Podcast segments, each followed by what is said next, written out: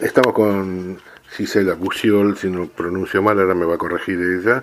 Eh, es otra más de las víctimas de la partera Franisevich, la famosa a esta altura partera maldita de Las Flores y Moreno. Y la estamos saludando. Hola Gisela. Hola, ¿qué tal? Buenas tardes. Un placer tenerte en el programa y que nos des tu testimonio de, eh, de lo que sabes, fuiste testigo, pero esa edad uno nunca sabe qué están haciendo. pero lo que fuiste averiguando de, tu origen, eh, contanos tu historia, así. Bueno, mira, este, yo me entero de que no soy hija biológica de mis papás a los 33 años, recién, este, por abuelas de Plaza de Mayo. Porque a raíz em, de que tengo eh, mi partida de nacimiento firmada por esta mujer se la puede llamar mujer, eh, Juana Arias de sí. este, podía venir del lado de los desaparecidos. Eh, bueno, fue bastante traumático, te digo, porque en ese momento vivía mi mamá. Eh, me habían dicho que podía ir presa por, por apropiadora. Bueno, fue tremendo en ese momento. Pero bueno, me, hice el ADN, el cual dio negativo. Este, Bueno, y ahí este, eh, se cerró, digamos, lo, que podía ser mi búsqueda, porque mm, en, el CONADI no me dieron otra solución. O sea, si sos hijo desaparecido, bienvenido, pero si te da negativo, no te dan otra opción como para poder continuar en, la búsqueda de tu origen. Claro, y a pesar de que no se tiene en cuenta de que no tienen el registro de todos los... Además, Además que hay muy pocos eh, en, lo que es el banco de datos, o sea, no está en la totalidad. Tal cual. Pero bueno, eh, yo, digamos, me quedé con eso pensando, bueno, a lo mejor eh, mis papás biológicos no están en el banco de datos, y bueno, seré o no seré, fue, fue una, una incógnita. Pero bueno, recién este año, en, en abril, cuando mm, contacto con otros chicos que nacieron ahí, ¿no? Eh, y empezamos a contar nuestras historias, que era todas más o menos la misma que, le habían contado a nuestros papás de crianza, que era que mm, nos había abandonado una chica que venía del interior porque no nos podía tener. Básicamente esa es la historia en común de, la mayoría. Eh, descubrimos que también eh, se dedicaba a la venta de niños, que engañaba a, mujeres que, iban a un supuesto control para después robarles el bebé. Y bueno, y ahí imagínate que se dispararon eh, dos posibilidades más. Exacto. Este, entonces, bueno, eh, para todos fue una gran sorpresa, pues ya te digo, al, la mayoría nos pasó lo mismo, nos dio negativo en, en el CONADI y quedaba ahí la búsqueda, porque el Estado no te da mucha mucha más solución, ¿sí? Bueno, ahora, eh, bueno, gracias a, a, haberlos encontrado y bueno, formamos este grupo y nada, eh, lo que queremos es em, hacer esto visible, ¿no? Porque la verdad que por más que era un secreto a voces, porque en Wilde esto se sabía, eh, y en muchos más lugares, mira, yo vivo en Devoto y a mí me, fueron a buscar desde acá. hay chicos que son desde Villa de Mayo, hay gente en Tandil, o sea, era una clínica em, clandestina y conocida eh, en distintos lugares, ¿no? Desde Buenos Aires. Sí, sí. Este, em, y bueno, la, idea es esta, es dar a luz eh, esto que estaba oculto, que se sepa, que se sepa que era una clínica que se dedicaba a la venta de bebés. Exacto. La que podían venir de, los desaparecidos, sí, porque esta mujer hubo un periodo en que trabajó con Vergés. Sí, sí. Porque de hecho hay cuatro nietos eh, recuperados con, con la firma de él. Eh, pero bueno, esto nuevo de que, que descubrimos de que las engañaba a las mamás para vender a esos, a esos bebés o sea, muchos de los chicos son prematuros. O sea, ahí te cierra esto de no dejar que, llegue a término esa mamá en su embarazo. Claro, eso te iba a preguntar. ¿Vos tenés, eh, sabes si fuiste prematura o no? En mi caso me dijeron que no. Yo ahora no tengo a mis papás. Eh, fallecieron los dos. Pero por lo que me dijeron, hablé con familiares y en mi caso no, pero te digo que en un 90% eh, sí. Sí, sí, algunos de los chicos con los compañeros, algunos de los chicos con los que conversamos saben eh, que son haber nacido prematuros. Claro. Por eso te digo, hay tres opciones. Quizás mi mamá biológica me abandonó, eh, no lo sé. Claro. Eh, o quizá también la engañaron y tuve un peso normal y nací antes. A ver, son todas eh, incógnitas que no, no le podemos encontrar mucha respuesta, ¿no? Por lo menos ahora. Por eso esta necesidad de, mm, de, que nos escuchen, de que si hay alguien, algún vecino, eh, alguien de la zona que tenga algún dato para aportarnos, cualquier cosa, por más eh, tonta que, les parezca, a nosotros nos ayuda, porque la verdad es que necesitamos como cerrar esto, ¿viste? Em, pues ya somos todos adultos, la mayoría somos papás, y queda como ese pedacito, ¿viste?, de historia sin cerrar, que es de dónde venís, cuál es tu origen. Porque, a ver, digo, uno la, la identidad la, la va construyendo eh, en el transcurso de su vida, pero eh, yo tuve una familia que me criaron con muchísimo amor, o sea, eh, los volvería a elegir, pero hay algo que es, ¿cómo te puedo explicar? Es como un agujero que, que te queda ahí latente, que es decir, ¿de dónde vengo? Y si mi mamá cree que yo estoy muerta y en realidad estoy viva, o sea, a, a eso es a lo que queremos llegar, ¿viste? y sea una mamá, o sea, papá, familiar, lo, que sea, un pedacito de esa historia que nos robaron. Sí, sí, sí, sí. Escúchame, ¿cómo fue el, en el momento que vos te enteraste? ¿Cómo, qué pasó cuando, no, no digo enfrentar, cuando lo hablaste con tu mamá, con tu mamá de, con tu mamá? Sí, mira, yo te cuento, yo desde chiquita que siento que no, no soy hija de ellos. Más allá de que mi familia son todos rubios, ojos claros y yo no, eh, es algo que lo sentís en la sangre. Ah, eh, yo lo preguntaba, lo preguntaba, siempre me decían que no, o sea, porque yo también entiendo su miedo, ¿no? Sí. Eh, sobre todo en la adolescencia, tenían miedo a, mi reacción. Bueno, así fueron transcurriendo los años y no me dijeron nada. Este, mira, yo recibo un llamado em, del CONADI, donde me dicen, aparte me la tiraron así, que yo no era hija biológica de mis papás, o sea, ni me preguntaron. Qué bárbaro. Me dijeron que yo, sí, sí, por eso te digo, hay cosas que la verdad que, que no se manejaron de la mejor manera. Em, tenía siete denuncias anónimas hechas, son anónimas, o sea, no sé quiénes fueron, pero por, lo, después las leí, yo tengo una causa abierta.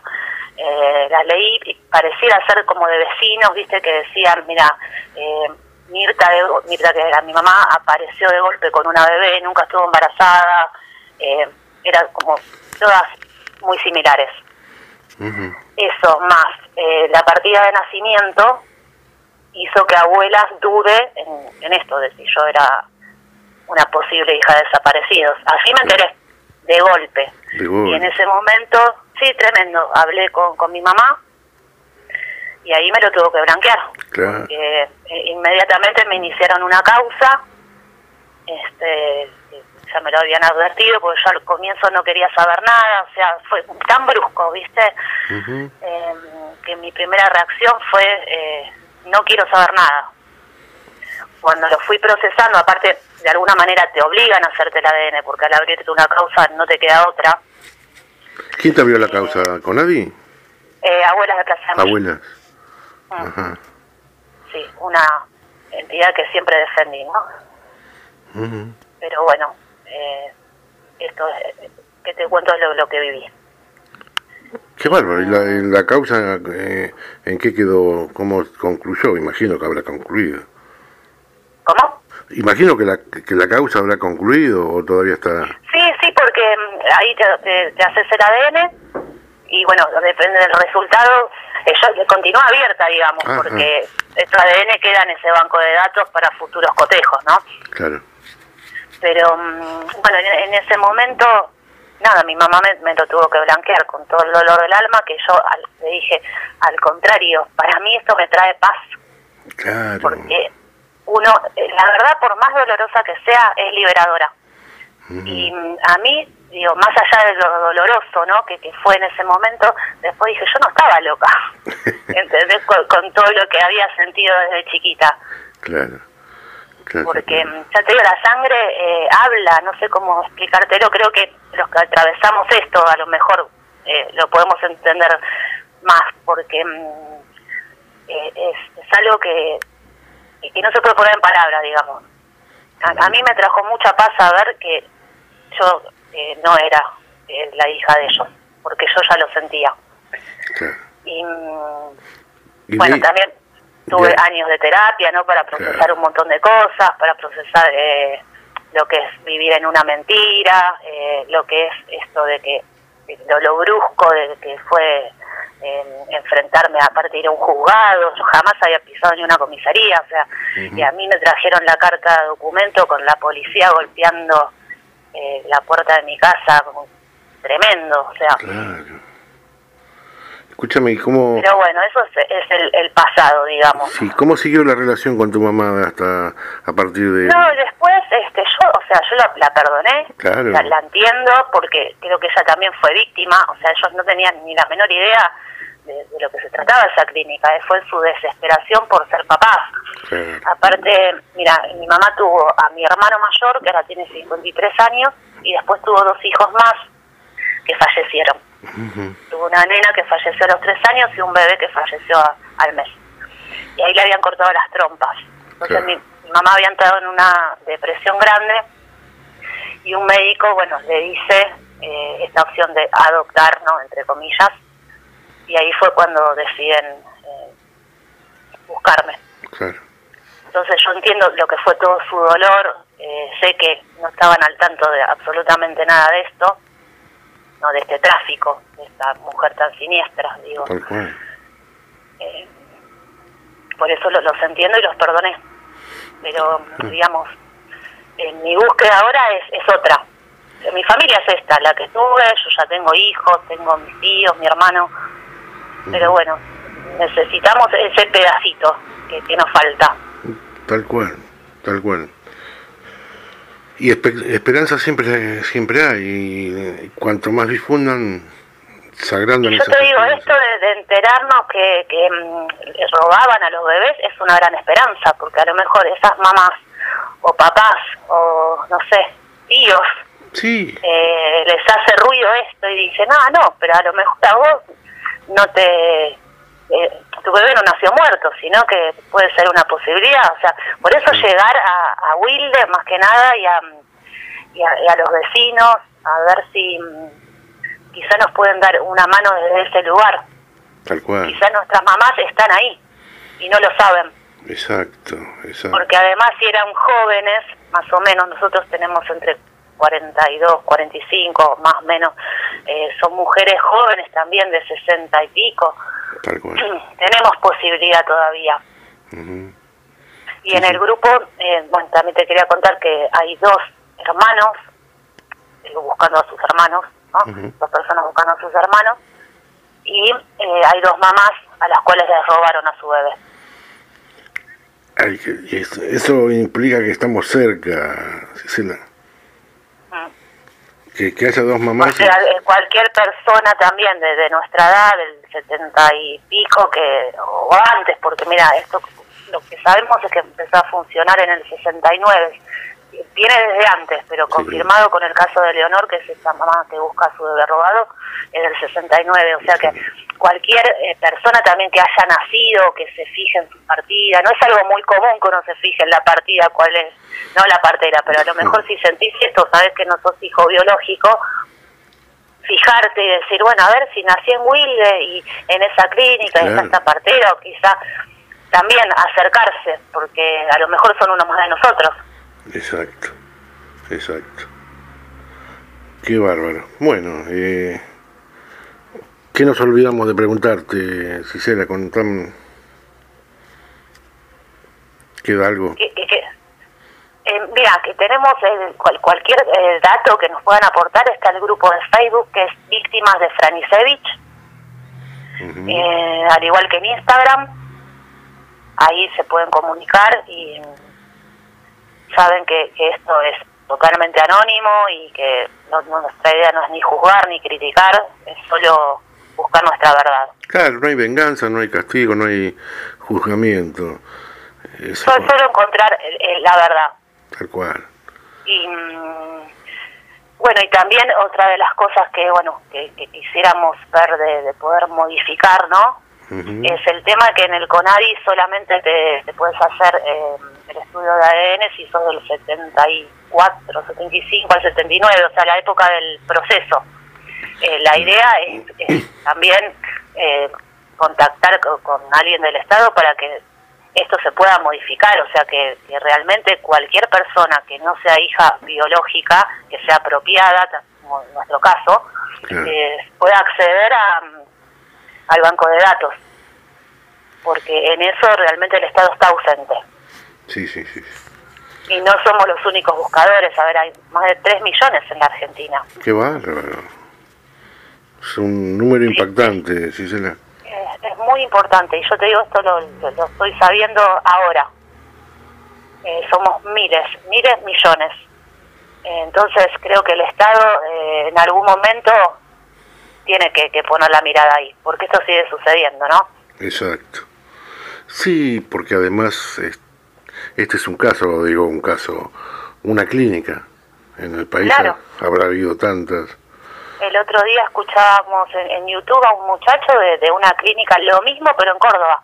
O sea, el mismo procedimiento, eh, las tres opciones eh, que te cuento, de, de ser una mamá que abandonó, una que que se lo robaron o, por parte de desaparecidos, era lo mismo en, Córdoba. O sea, estamos por todo el país. Lo que pasa que es algo que me parece que, mm, eh, no, sé por qué cuesta tanto, ¿no? Poner la mirada en eso. sí, era una metodología, decididamente. Digo, de, parte del Estado, ¿no? De, comenzar a ocuparse. Porque todos tenemos, el si hablamos de derecho, el derecho a la, identidad, justamente... Eh, por suerte acá en Avellaneda... Estarían ocupando. Digo, por suerte en Avellaneda la Secretaría de Derechos Humanos eh, está acompañando al grupo. Sí, sí, sí. Eh, Claudio Yacoy nos está acompañando. De hecho, la semana que viene em, tienen una reunión con algunos de los integrantes del grupo y la verdad que súper agradecidos a, su solidaridad. Y alguno de los chicos me dijo que está en carpeta la posibilidad de una reunión con el intendente, con Jorge Ferraresi, porque también está haciendo falta algún tipo de ingresos al grupo como para que todos puedan hacerse un estudio que es algo oneroso. Claro, claro, porque a raíz de que también el Banco Nacional eh, de Datos Genéticos está cerrado por la pandemia, y hay una es esa y la otra es que hay gente que no entra dentro de este rango de años que te decía, la única que nos queda es comprar eh, un kit de ADN que viene de Estados Unidos, que es un, banco de datos universal y es lo que estamos haciendo. Pero bueno, eh, eh, hay quienes pueden y la verdad que son análisis costosos y también estábamos bueno ayudándonos entre nosotros para poder aunar fondos para que todos nos podamos hacer ese ADN. Entonces, bueno sí, también agradecidos a, a, los derechos humanos de, Avellaneda si nos pueden eh, ayudar en esto, ¿no? Claro. Bien. En bueno, poder recaudar fondos. Sí, sí, esperamos que sí, que algo tiene que surgir, no solo los datos, no solo algunas personas, algunos hermanos, madres, lo que sea, bienvenidos serán, sino también esto, eh, la ayuda del Estado tiene que aparecer puntualmente para los estudios y más generalmente eh, bregar. En una charla con, con, el intendente ustedes pueden pedirle que la esposa presente alguna ley para que el, el banco de... Claro, y ya, aparte sentir su presencia ya es importante, que nos miren es importante. hasta ahora estuvimos invisibilizados. Tal cual. Entonces que ellos hoy nos estén dando una mano es súper importante. Tal cual. Yo te digo esto porque la esposa del intendente es diputada nacional. O sea, puede presentar alguna ley. Eso es importante. Esa es la idea. Paso a paso eh, eh, es la idea. Tal cual. Eh, que esto se pueda modificar para que, todas las personas puedan tener el, derecho a su identidad. Exactamente. Gisela, te agradezco mucho, pero muchísimo el contacto. No, no dijimos bien tu apellido, Buciol, como dije. Buciol, Buciol, sí, estaba bien. Bueno, bueno. Eh, te agradezco. Bueno, gracias Hugo eh, por, por estar ahí y por ayudarnos en esto que es tan importante. Yo te agradezco y bueno, eh, vamos a seguir. Que, que, que nos estén escuchando algunas de esas mamás. Claro que sí, claro que sí. O cualquier familiar, acá estamos. Bien. Te agradezco muchísimo. Eh, no cortes, quédate un segundo en línea y ya volvemos. Dale, gracias.